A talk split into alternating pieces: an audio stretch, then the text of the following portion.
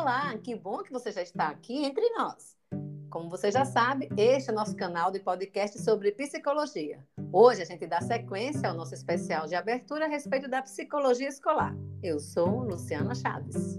E eu, Marjones Xavier, que chego lembrando que no episódio anterior você aprendeu que psicologia escolar não é a mesma coisa que psicologia educacional. Psicologia educacional é uma área que pensa a educação como um todo, de forma mais ampla, articulando teorias, pesquisas e experiências. Já a psicologia escolar está ligada à prática dentro das instituições de ensino. Sabendo disso, essa rotina e essa prática no dia a dia acabam por revelar conflitos entre os atores envolvidos e problemas de aprendizagem. E é por isso que no episódio de hoje vamos falar sobre transtornos e dificuldades de aprendizagem, assuntos que interessam aos pais, alunos, psicólogos, professores, pedagogos e todo mundo que faz parte ou tem envolvimento com a comunidade escolar. Então, vamos começar falando sobre o que são as dificuldades de aprendizagem. Primeiro é preciso compreender o que elas são de fato. De forma mais simples, a gente pode dizer que essa dificuldade em questão é um termo usado para se referir a condições externas à pessoa e que podem comprometer ou dificultar o aprendizado dela. Reparem que aqui nós estamos falando sobre o meio ambiente, sobre questões de ordem pedagógica, sociocultural e emocional principalmente. Não é, Luciana? Exato, Majones. Vamos ver alguns exemplos que podem ser vistos como dificuldade de aprendizagem. A criança vai à escola regularmente, estuda sério, se esforça bastante, mas as notas estão péssimas. O motivo pode ser o método de ensino da escola, ou a escola mudou seguidas vezes o professor da turma e a criança não conseguiu pegar o ritmo devido às mudanças constantes. Existem ainda outras situações que podem comprometer o aprendizado. Por exemplo, em casa, os pais do aluno brigam muito, ou a criança não tem dormido direito, são noites em que ela não consegue descansar de fato e acaba que o rendimento cai mesmo. Tem também a criança que vive em condições inadequadas, come pouco ou não come muitas vezes porque não há comida em casa. Considere também a criança que percorre longas distâncias em condução ou até mesmo a pé para chegar à escola e quando chega, claro, já chega cansada. Perceba que nada disso diz respeito à inteligência da criança. Não é aí um problema, não existe uma deficiência cognitiva dela. O que acontece é que os fatores do meio ambiente acabam atrapalhando o desempenho da criança. E ainda outra realidade muito grave. Nós também podemos considerar como dificuldades de aprendizagem os episódios de bullying e discriminação toda ela, não importa qual: racismo, gênero, homofobia, gordofobia e o nível econômico e social da criança. Casos como esses fazem com que o indivíduo perca o interesse por ir ou permanecer na escola. Ele passa a ter medo, a ficar mais disperso e ter dificuldade de relacionamento, comprometendo assim o aprendizado. Sobre este tema, falaremos mais detalhes em outro episódio. Bom, tudo isto sobre o que falamos agora, eu e a Luciana, diz respeito à dificuldade de aprendizagem, que é diferente de transtorno. Ao contrário da dificuldade, o transtorno nasce com a criança. A causa dele é interna, é própria do indivíduo, que deste modo não consegue captar e processar bem as mensagens que chegam do mundo exterior. Isso, Majones. As causas do transtorno estão ligadas ao sistema neurológico da criança, associadas a aspectos sensoriais como a visão, a audição, a comunicação de forma geral. Você já deve ter ouvido falar em dislexia, autismo, descalculia, TDAH. Pois bem, todos estes são exemplos de transtornos que interferem na aprendizagem. E quem conhece bem todo esse universo é a psicóloga Daniele de Almeida Silva. Ela é pós-graduada em psicologia clínica e saúde mental. Tem também capacitação em psicopatologia e avaliação psicológica, com experiência em psicologia escolar e educacional. Portanto, Daniele, seja bem-vinda aqui ao Entre Nós. Obrigado por aceitar o nosso convite e a gente já tem aqui de início uma dúvida para você, né? uma pergunta, que seria o seguinte: a, considerando transtornos e dificuldades de aprendizagem, a gente gostaria de saber se são casos raros na escola ou mais comuns do que a gente imagina. Então, gente, é, obrigado pelo convite, é um prazer estar participando. É sempre bom a gente esclarecer né, essas, essas questões para os pais, para os professores, para melhorar essa questão da angústia, né? E, assim, é, quanto à pergunta que você fez, é, realmente é muito mais comum do que a gente imagina. Principalmente as questões de dificuldade de aprendizagem, tá? Porque, como vocês já estavam fazendo na introdução muito bem, é uma coisa que se confunde muito com o transtorno e com a aprendizagem, né? Geralmente eles sempre querem o responsável, a escola, a gente sempre quer procurar uma causa. E aí a gente já corre para algo que é patológico, mas nem sempre é patológico. Sempre é algo pode ser do, como vocês trouxeram, do ambiente, da família, da própria escola. Então é realmente algo mais comum que a gente imagina.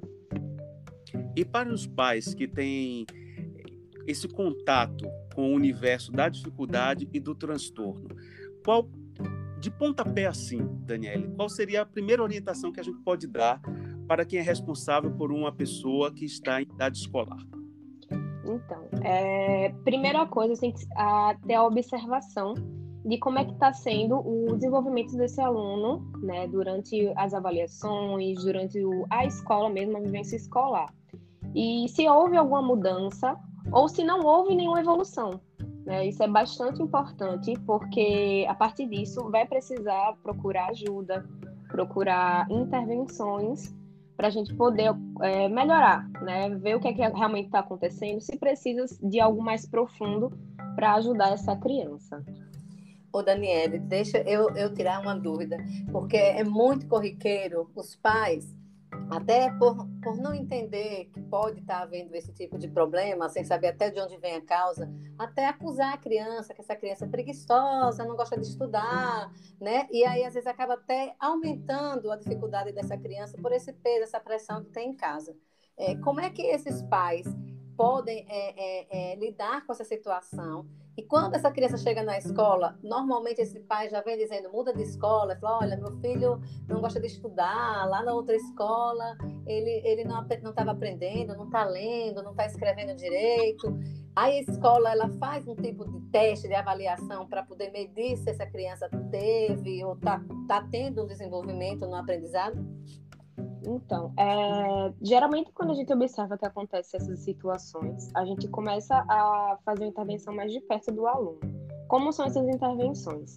A gente pode fazer algumas atividades extra para observar a evolução, porque é, às vezes quando o aluno não está acompanhando o nível da turma, ele realmente não vai querer fazer nenhuma atividade, não vai querer se relacionar com os amigos, porque os amigos estão fazendo atividade e ele quer brincar e às vezes isso acaba até tendo um conflito, né? Porque ele não consegue fazer a mesma atividade que o amiguinho dele está fazendo. Então, assim, principalmente nas questões que a gente trabalha muito com metodologias ativas. Então, os alunos, né, eles ajudam muito um outro. E aí, quando esse aluno não consegue alcançar o amiguinho, ele fica sem paciência.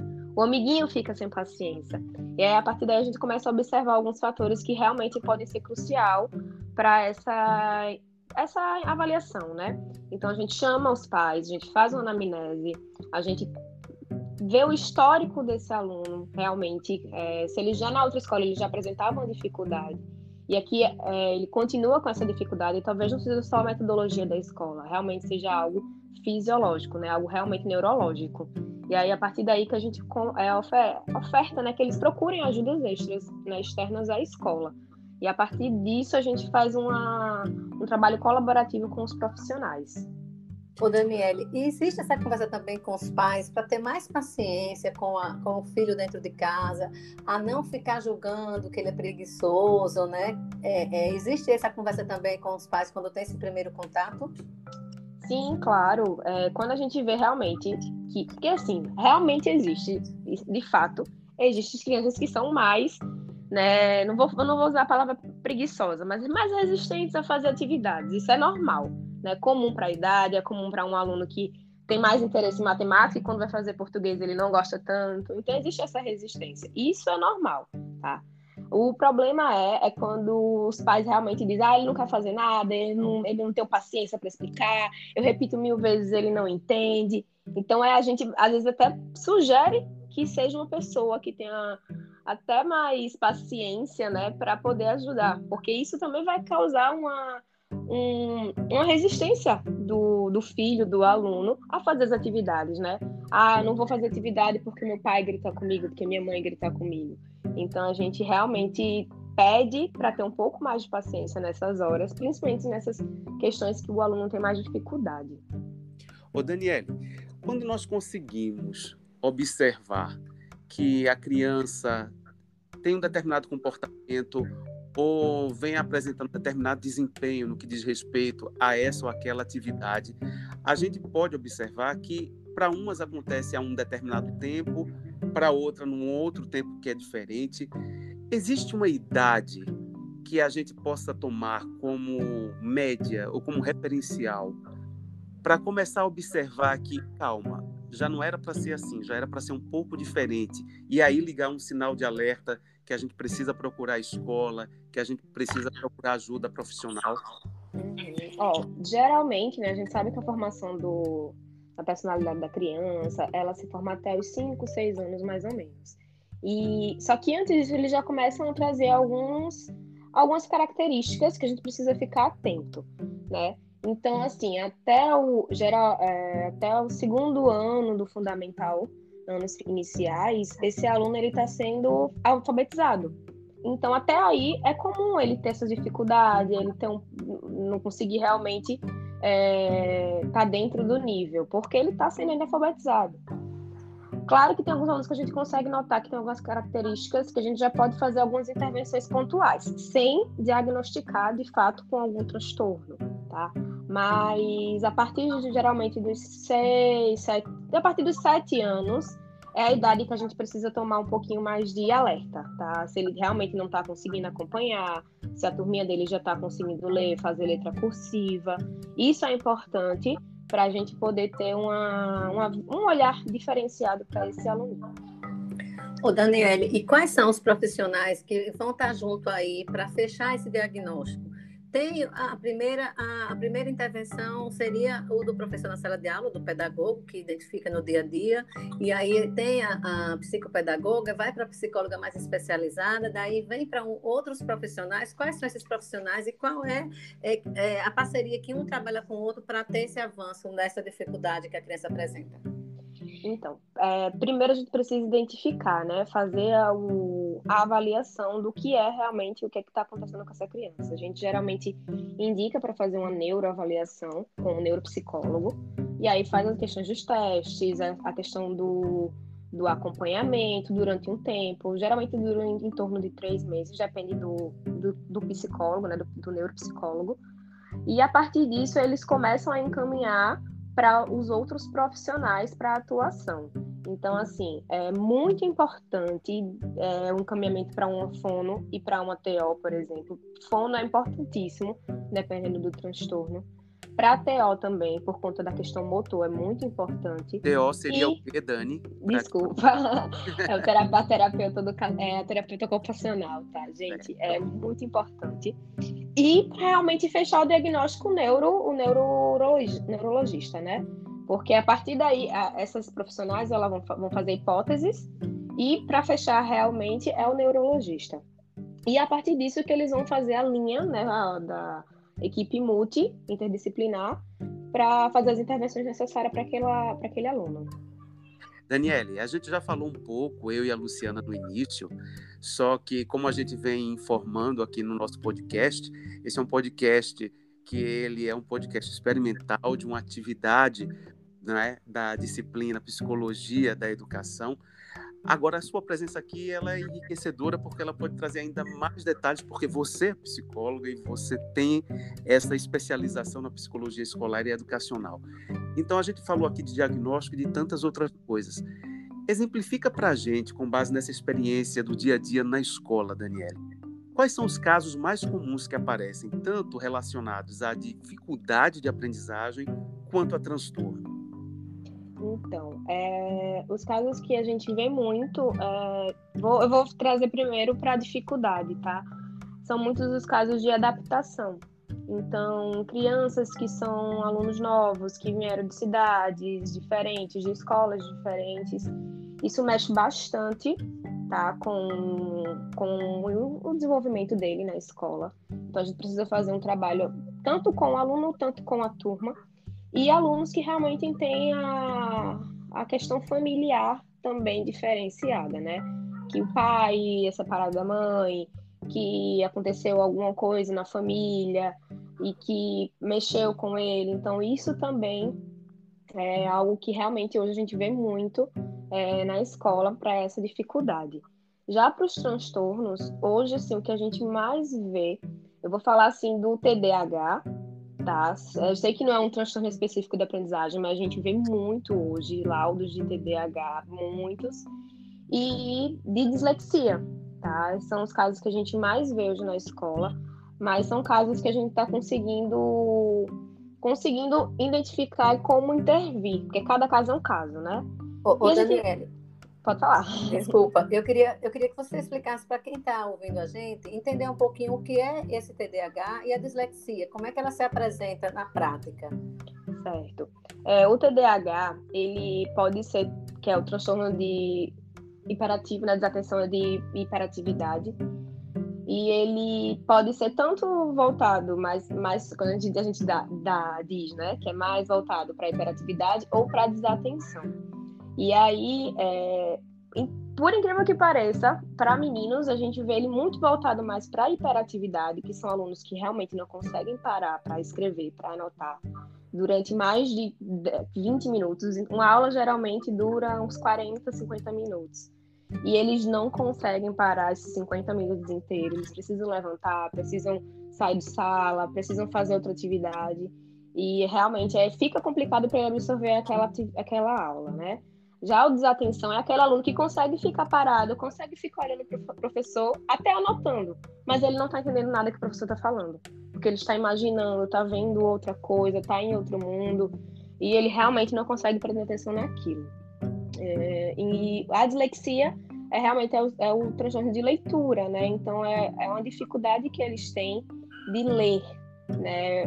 Basicamente de interpretar, interpretar textos é algo muito complicado então, assim, é realmente algo que a gente está vendo muito mais assim na escola.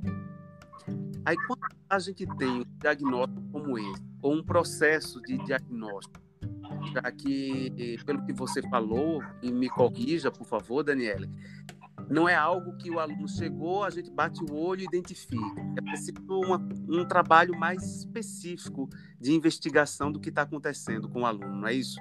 Isso. Exatamente. Aí, esse universo, é, Daniele, o pai, a mãe, o responsável, muitas vezes pode se desesperar, porque não conhece direito, tem formação direito. O que a gente tem de real? É, assim, é, vai ser o caso perdido do aluno ou o aluno vai ter uma maneira de desenvolver, de alcançar a sua turma e de trabalhar a escola? Como vai ser? Então, é, como cada um tem o seu jeito, né? Mesmo com esses transtornos, cada um vai ter o seu jeito de absorver aquele conteúdo. Então, não, primeira coisa, não se desespere, porque tudo tem um jeito, né? Esses alunos vão fazer um acompanhamento específico. Na escola, eles vão ter um trabalho diferenciado. Nas questões das avaliações, por exemplo, a gente vai fazer uma avaliação adaptada para esse aluno às vezes com acompanhamento na hora da avaliação, ele tem direito, né? Quem tem dislexia, por exemplo, tem direito por lei a ter um ledor do lado dele, então vai lendo a prova, fora a prova ser adaptada, uma prova mais simplificada e mais direta. Então ele vai de certa forma conseguir absorver aquele conteúdo, né? Isso eu estou falando da avaliação. Na hora mesmo da aula, é, a gente conversa com os professores para fazer algo mais dinâmico né, algo mais a, concreto, né, que eles consigam, é, por exemplo, na questão da, vou trazer um pouquinho da matemática, por exemplo, trazer algo mais concreto com, com coisas que eles consigam pegar, com bolinha, com comida, né, essas coisas assim que são algo que eles consigam absorver. Então eles vão aprender, só que de uma maneira diferenciada. Eles precisam daquele, né, daquela daquele objeto ali para poder tocar, sentir e absorver o que está passando, né? O que a professora está passando. Então, assim, são metodologias que a gente vai identificando que funciona para alguns alunos e que aquilo vai ser algo que vai acrescentar bastante na aprendizagem dele, né? de uma maneira diferenciada, claro. Ô, Daniele, e é, é, esse exemplo que você deu agora aí é bem para reforçar, porque a gente sabe que tem muitas escolas que ainda não possuem a presença de um psicólogo escolar. E aí, você trazendo exemplos como esse, aí eu faço a pergunta: é fundamental o psicólogo escolar, até por conta desse processo, porque é um ambiente que vai haver muitas identificações de casos de dificuldade e transtorno, e o, por mais que o, o pedagogo, o psicopedagogo também tenha alguma capacidade de já identificar e encaminhar para um psicólogo, né? É, mas o psicólogo escolar dentro da escola no dia a dia vai facilitar mais essas tarefas junto com o pedagogo? Com certeza. E assim, eu trabalho diretamente com porque na escola que eu trabalho a gente tem a coordenação pedagógica, tem a orientação educacional, que são psicopedagogos, e tem a educação e tem a psicologia escolar. Então, quando eles veem que são algo que é, perpassa a parte da pedagogia, que é algo que pode ser psíquico, eu já sou acionada. Então, às vezes eu quando eu vou lá, eu vejo que realmente pode ser algo uma, não é um transtorno, né? Pode ser algo realmente de uma dificuldade de adaptação, a dificuldade mesmo das questões subjetivas do sujeito, aí é onde a gente pode atuar, porque nem tudo é patológico. Eu acho que é muito importante a gente diferenciar isso. Né? Hoje é muito fácil a gente entregar um laudo, dar um, um às vezes, um, infelizmente, alguns alguns casos em uma consulta a gente já tem o diagnóstico, isso não tem como em uma consulta ter o diagnóstico. E aí é por isso que é importante a psicologia, que a gente vê o caso muito específico, muito individual. Então, assim, é super rico ter um psicólogo escolar, é super diferencial numa instituição que tem esse profissional. E aí, Daniela, você traz uma coisa que é muito importante, que a gente tem conhecimento que tem ocorrido muito a quantidade da medicalização de, de crianças que são diagnosticadas sem esse, esse acompanhamento necessário para se realmente fechar um diagnóstico, né? E isso acaba acarretando outros problemas futuros sociais para essa criança que teve um diagnóstico precoce, né? É, é, na infância, entrou com medicalização, né? E como é que é essa relação? Qual o alerta que você dá para os pais que levem, façam esse acompanhamento é, é, é mais é, é, minucioso, né? Antes de se fechar um diagnóstico, é importante a, a, mais de um profissional ter mais de uma opinião. Como é que você, qual a orientação que você passa aí para os pais? Então, é, é porque se, você, se a gente parar para pensar assim, né? Ah, vai, é que nem dor de barriga. Ah, a gente vai resolver com medicação. Era muito mais fácil se fosse assim. E, e nessas questões não, não é assim, não funciona dessa forma. É, a gente sabe que tem algumas questões que, que realmente o, a intervenção do fono, a intervenção da TO, a intervenção da psicóloga, são mais crucial do que a medicação, a medicação, né? De fato, tem alguns casos que o aluno é inteligentíssimo, que ele tenta, mas que não consegue, mesmo com toda a terapia, não consegue se concentrar. Eu vejo a gente vê que ele se esforça, ele tenta, que ele tem potencial, mas ele não consegue. E aí realmente é importante a, o acompanhamento junto com a medicação. Porém, não é a primeira opção. A gente sempre tenta primeiro fazer a questão do acompanhamento com os profissionais, das terapias, e realmente, depois de algum tempo, se isso não funcionar, a gente sugere que entre com, né, procure um neuro que oferte isso, né? E hoje, assim, os neuros que a gente tá, tem alguns ah, acompanhamentos lá, realmente estão fazendo isso, e, e a gente tá vendo muito resultado, né? E mesmo sem medicação. Então, assim, é importante sempre ter essa equipe intermulti para conversar, você entender um pouquinho que só a medicação não vai fazer o mesmo efeito, não vai fazer só o efeito para ajudar esse aluno. Daniele, é, você há pouco falou da questão de casos comuns a, do TDAH, a dislexia, só que existem alguns outros que, até por não ter uma recorrência, até por não terem uma recorrência tão grande, pessoas ainda sabem menos do que desses. Então, tem como você falar um pouquinho? É claro que não dá para aprofundar, mas falar um pouquinho de termos que, por exemplo, a gente já ouviu e teve acesso como dislalia, descalculia, autismo. Você poderia falar um pouquinho sobre é, todos esses para a gente? Sim, sim. É, vamos lá. O autismo, né, que é o TEA que a gente vê hoje, é algo realmente muito, também muito comum. Tá? A gente está tá tendo muitos alunos assim, com esse diagnóstico. E assim, sendo trazendo hipóteses desde cedo. Então a gente tem alunos com três, quatro anos que tá com essa hipótese, né? Eu falo hipótese porque o diagnóstico a gente não pode dar tão cedo, mas é, que a gente já consegue identificar. Então a gente também tem um, uma atuação, uma intervenção específica para esses casos. O autismo realmente a gente consegue ver por quê na escola, né, depois da família, a escola é o lugar que o aluno, que aquele, aquela criança fica mais tempo.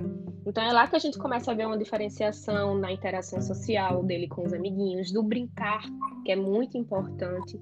E aí a partir dali a gente começa a ter um olhar diferenciado e pedir essa solicitação de avaliação, né? Já na questão da, se não me engano, você falou da descalculia também, da matemática, é, a gente vê muito Hoje, hoje a gente não vê. Tem casos, porém, às vezes é mais realmente a questão do, da dificuldade do que do, do transtorno, né? Na, na, questão da descalculia. Né? Também, não sei se vocês sabem, mas também um transtorno que está trazendo muito e que está realmente afetando bastante na aprendizagem é o TOD, que é o transtorno opositor desafiador. A gente também está observando muito esse transtorno. É, e esse é um dos transtornos que os pais mais têm anseio, porque é um aluno que a gente não pode, é uma criança, na verdade, que a gente não pode né, enfrentar, conversar. Às vezes a gente só tem que ficar calado e tentar é, acalmá-lo, porque quanto mais a gente tenta entender, às vezes isso realmente é, frustra mais ele.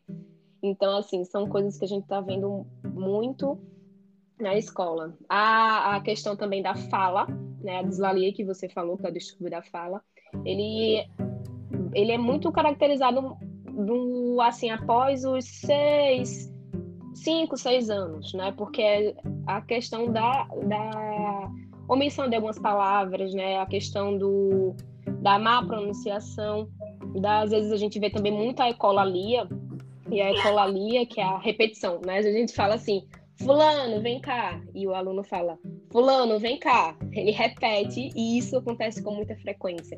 E a ecolalia, ela está muito associada a alguns outros transtornos. Então, isso também liga um sinal de alerta para a gente. Né? A ecolalia, por exemplo, pode estar relacionada ao autismo leve, né, que era conhecido como Asperger. Pode estar relacionada a um, um, um TOD também, sabe? Então, tudo isso a gente tem que ter, ter um ponto de alerta. Daniele, a gente gostaria muito de agradecer sua participação. O papo foi muito esclarecedor, né? Eu acho que deu para a gente tirar, esclarecer muitas dúvidas aqui dos pais, né? É, o assunto é extenso realmente, né? Mas eu queria muito agradecer mais uma vez a sua participação aqui. E queria abrir também o, o espaço, caso você queira deixar o seu contato das redes sociais, para caso alguém queira conhecer mais do seu trabalho, tirar dúvidas, fique à vontade. Então, gente, eu que agradeço o espaço. É muito bom falar com, sobre esse assunto para é, alertar os pais, né? E le sempre lembrando a importância da intervenção precoce, né? Quanto mais cedo a gente fazer as intervenções, melhor. Melhor para o desenvolvimento do, do, da criança, melhor para o desenvolvimento até dos próprios pais, para entender um pouquinho mais sobre isso, tá? O meu Instagram, ele é o psic, P-S-I-C, ponto, Daniele Almeida, com dois L's com Daniele, tá certo? Então ele pode mandar me mensagem, direct, que sempre que puder eu vou responder as dúvidas. Ah, perfeito, Daniele. Eu também, assim como a Luciana, agradeço muito a sua presença aqui no nosso podcast e vou deixar já aqui para você a porta aberta para um retorno para a gente falar sobre outros assuntos. Muito obrigado. Aproveito também para reforçar, gente, que esse podcast é uma atividade da disciplina Psicologia da Educação, que tem como professora responsável a professora doutora Marcela Tete. Então, eu sou o Marjones Pinheiro, agradeço sua presença e já deixo o convite para o nosso próximo episódio. Muito obrigado a vocês que nos ouvem, obrigado a Daniela e, claro, a minha parceira Luciana Chave. E, Marjones, aproveitando aí que o nosso próximo episódio, Daniel, caso você também queira também dar uma conferida aí também, a gente vai trazer esses tipos de problemas enfrentados por uma psicopedagoga, né? Como é que eles lidam na sala de aula, porque é, é uma situação que envolve todos os profissionais que estão ligados diretamente com o processo de aprendizagem das crianças, né? Então, amanhã a gente vem com mais um episódio trazendo a situação aí da, da dificuldade de aprendizagem, de transtornos no dia a dia na sala de aula. Tá bom? Eu agradeço mais uma vez e até o próximo episódio do Entre Nós. Tchau, tchau, gente.